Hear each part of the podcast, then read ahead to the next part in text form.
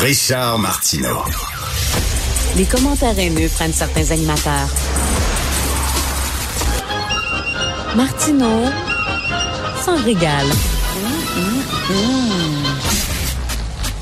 Ton intervention sur les médecins a fait réagir. Richard, on nous a texté, entre autres, euh, comme euh, les Québécois contribuent en fait aux études, les médecins devraient être obligés de Ben- faire un X nombre d'années au public. Sacrée bonne euh, Avant de réaction. pouvoir, euh, ouais, Tout à fait.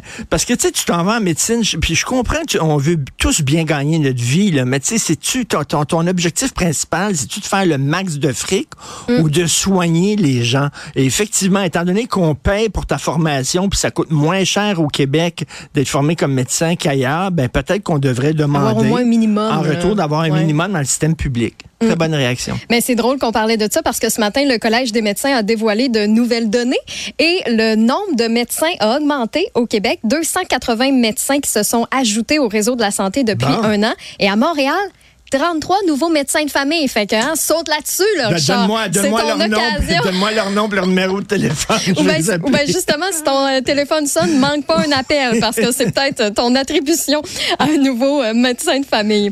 Il y a euh, évidemment aussi l'intimidation qui euh, continue de faire beaucoup jaser. Beaucoup de témoignages de profs qui ont continué à entrer euh, sur notre boîte courriel, des profs qui souhaitent garder l'anonymat. euh, on comprend. Je vous lis d'ailleurs un nouveau témoignage. C'est une enseignante qui nous dit si vous saviez à quel point à tous les jours on vit de l'agressivité, des crises de colère, des coups, des paroles, des gestes de violence de la part d'enfants qui sont de plus en plus jeunes.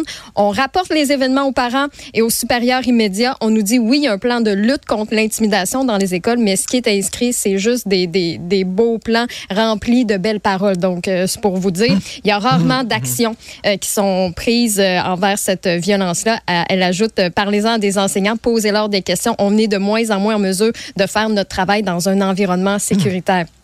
Je parle de ça parce qu'entre autres, tu vas euh, jaser avec euh, Jasmin Roy parce qu'on Oui. a reçu quand même plusieurs courriels d'auditeurs qui, qui nous posaient la question mais Jasmin Roy, il est où là, Tu sais, on aimerait ça entendre qu'est-ce que- qu'est-ce qu'il en pense parce que Jasmin Roy a lancé sa fondation pour lutter justement contre l'intimidation et tu vas l'avoir en entrevue dans une vingtaine de minutes à peu près puis je pense que ça va être hyper pertinent aussi de savoir en tant que parent comment on peut accompagner Ben oui. nos enfants dans un contexte d'intimidation surtout à l'ère des réseaux sociaux parce que ça nous suit maintenant euh, à la maison, c'est plus juste dans une cour d'école. Donc, ça s'en vient dans une vingtaine de minutes. Vous pouvez nous rejoindre 1-877-827-2346, le 187 Cube Radio ou encore par courriel au studio à commercial cube.radio. Très pertinent, cette petite formation sur comment trouver notre nom de porn star. J'étais pas au courant. C'est funny. Merci, chouchou. Merci.